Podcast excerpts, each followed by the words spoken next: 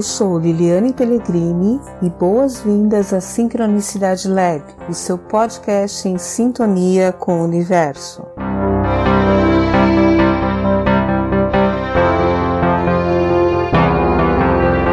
No episódio de hoje, nós vamos falar sobre autoconhecimento, com uma abordagem da psicologia e também da espiritualidade. É, no livro Aion, escrito pelo psicólogo é, Carl Gustav Jung, ele tem uma frase interessante que diz que existe uma diferença entre autoconhecimento e conhecimento do eu. Então vamos explorar um pouco isso. O conhecimento do eu estaria muito relacionado ao conhecimento do eu enquanto ego, que é aquela instância que na espiritualidade a gente chama de eu inferior e que na psicologia o mais próximo disso é o, é o próprio ego. Então imagina, se você tem conhecimento do seu eu ou do seu ego, o que isso significa? Pode significar que você sabe exatamente aquilo que você aprecia, aquilo que te dá satisfação, aquilo que te deixa irritado.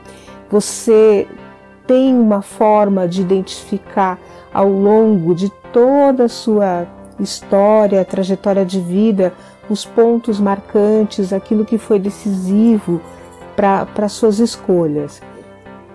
Mas, de certa forma, existe uma tendência a um, um, uma certa idolatria né, desse eu, idolatria de, desse ego. Então, muitas vezes você pode até fazer um processo é, terapêutico e entrar em contato com as suas dores da infância, com os seus traumas é, do passado, mas sem que isso é, represente uma integração no ponto, do ponto de vista do, do autoconhecimento. Por outro lado, é, tem muitas pessoas né, que são espiritualistas e se dedicam com afinco a isso, fazem meditação, yoga, é, fazem, cultivam a espiritualidade através de alguma forma religiosa, mística, etc., mas que tem pouco contato, pouco conhecimento do seu eu, no sentido assim que não, não conhecem os gatilhos né, que, que são acionados é, relacionados à sua sombra, aqueles pontos que precisam ser é, integrados no, no, no, consciente e que são pontos muitas vezes que dominam a pessoa sem ela ter ciência disso, né? Então, na, na sombra estão reprimidos, porque justamente a, o que nós consideramos é, não aceitável pelo ego, ele é reprimido no inconsciente pessoal. Então, na sombra estão reprimidos nossos sentimentos, muitas vezes não aceitos socialmente, mas que todos nós seres humanos temos, como raiva, como inveja, né, e vontade de destruição, às vezes de autodestruição. Então, tudo isso não é aceito né, pela sociedade, isso vai é, para a sombra. Mas enquanto a gente não tiver contato com a nossa sombra e integrando de uma forma positiva todos esses sentimentos que são sentimentos difíceis de, de lidar para nós, a gente não consegue evoluir no que é chamado autoconhecimento. Então, o que, que eu estou propondo aqui, né, para não ficar muito confuso?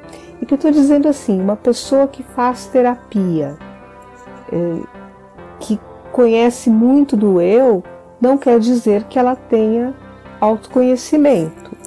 E uma pessoa que é espiritualizada, que faz práticas, que estuda, se dedica, também não significa que ela tenha autoconhecimento. E muitas vezes pode existir uma tendência, uh, por exemplo, no caso dos espiritualistas, de negar esse conhecimento do eu, porque existe uma interpretação na espiritualidade de dizer que a gente tem que renunciar ao ego. Então, tudo que está relacionado ao nosso eu, a gente tem que renunciar. E quem sou eu para discutir isso? Porque está presente em várias, em várias religiões que a gente tem que renunciar ao ego. No entanto, qual é o momento que a gente tem que renunciar ao ego? Acho que a gente pode renunciar quando a gente possui algo, né? E se o nosso ego ele está funcionando de forma inconsciente, né?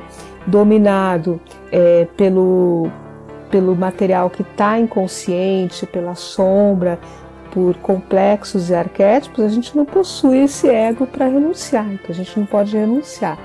Então, o autoconhecimento e o conhecimento do, do eu, eu acredito que são etapas fundamentais para o desenvolvimento da, da espiritualidade. Né? Uma espiritualidade sem esse conhecimento do eu, ela acaba se tornando uma, uma estereotipia, né? porque a pessoa ela de fato não vive aquilo tudo que ela acredita, e só o conhecimento do eu acaba se tornando uma certa egolatria, né? em que a pessoa não tem uh, a questão da autoridade, ela é da alteridade, não autoridade, alteridade, que é o outro, alter vem, quer dizer o outro, né?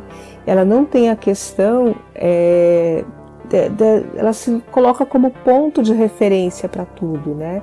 Então, o seu eu é referência do mundo, ela não consegue perceber que o outro está presente, que o outro é diferente e aceitar essa, essa diferença. Então, em relação ao autoconhecimento, agora voltando ao que o Jung propõe, né? Então, ele fala que o verdadeiro autoconhecimento, ele está relacionado à, à integração e conhecimento do inconsciente pessoal, e aí nesse inconsciente pessoal está tudo que foi reprimido, então é o contato com a sombra, se você não tiver nenhum contato com a sombra, você é, não está num processo de autoconhecimento. Quer dizer, se você não conhece o pior de você, você não está no processo de autoconhecimento. E esse pior né, da gente, na alquimia, ele é considerado a matéria-prima, né? A matéria-prima que vai desenvolver aí o, o ouro, né? É a partir disso que a gente começa a fazer o trabalho de transmutação. E o, o outro quesito né, do autoconhecimento para o Jung é a integração é, com o inconsciente coletivo. Então, o que, que é esse inconsciente coletivo? É um inconsciente que é compartilhado por toda a humanidade. Né? Então, ali está depositado todo o conhecimento da humanidade, toda a, a saga né, da, da humanidade no sentido de de evolução, né? E dentro desse inconsciente coletivo estão o que o Jung denominou de arquétipos. E entre os arquétipos está o arquétipo do self, que é o si mesmo, que quando a gente, do ponto de vista da psicologia junguiana, está relacionado com o, o, a religiosidade, ou seja, todas as religiões elas buscam ativar o arquétipo do self, né? Esse encontro com si mesmo. Então o self ele é representado por Jesus, por Buda, né? Todos esses grandes mestres religiosos estão de certa forma alinhados com o arquétipo do self. Bem, e aí é interessante porque o Jung chamou isso de arquétipo, né? E arquétipo vem de arque do grego, e o Platão foi o primeiro a falar sobre isso. E para Platão, autoconhecimento é recordar, tipo, recordar é viver. Por quê? É, de acordo com o Platão, as almas elas são criadas né, pela, pela divindade e no momento da sua criação elas contemplam o arquê. Arquê quer dizer ideia, mas poderia ser ideal também. Elas contemplam o bem, a justiça e o belo. Então, quando elas contemplam a ideia do bem, né, o bem, imagina o bem por si só, né?